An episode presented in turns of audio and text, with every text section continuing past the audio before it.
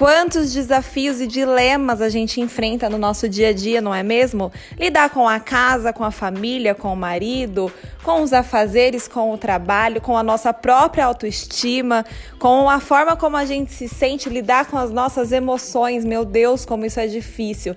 Reagir de forma adequada, pior ainda.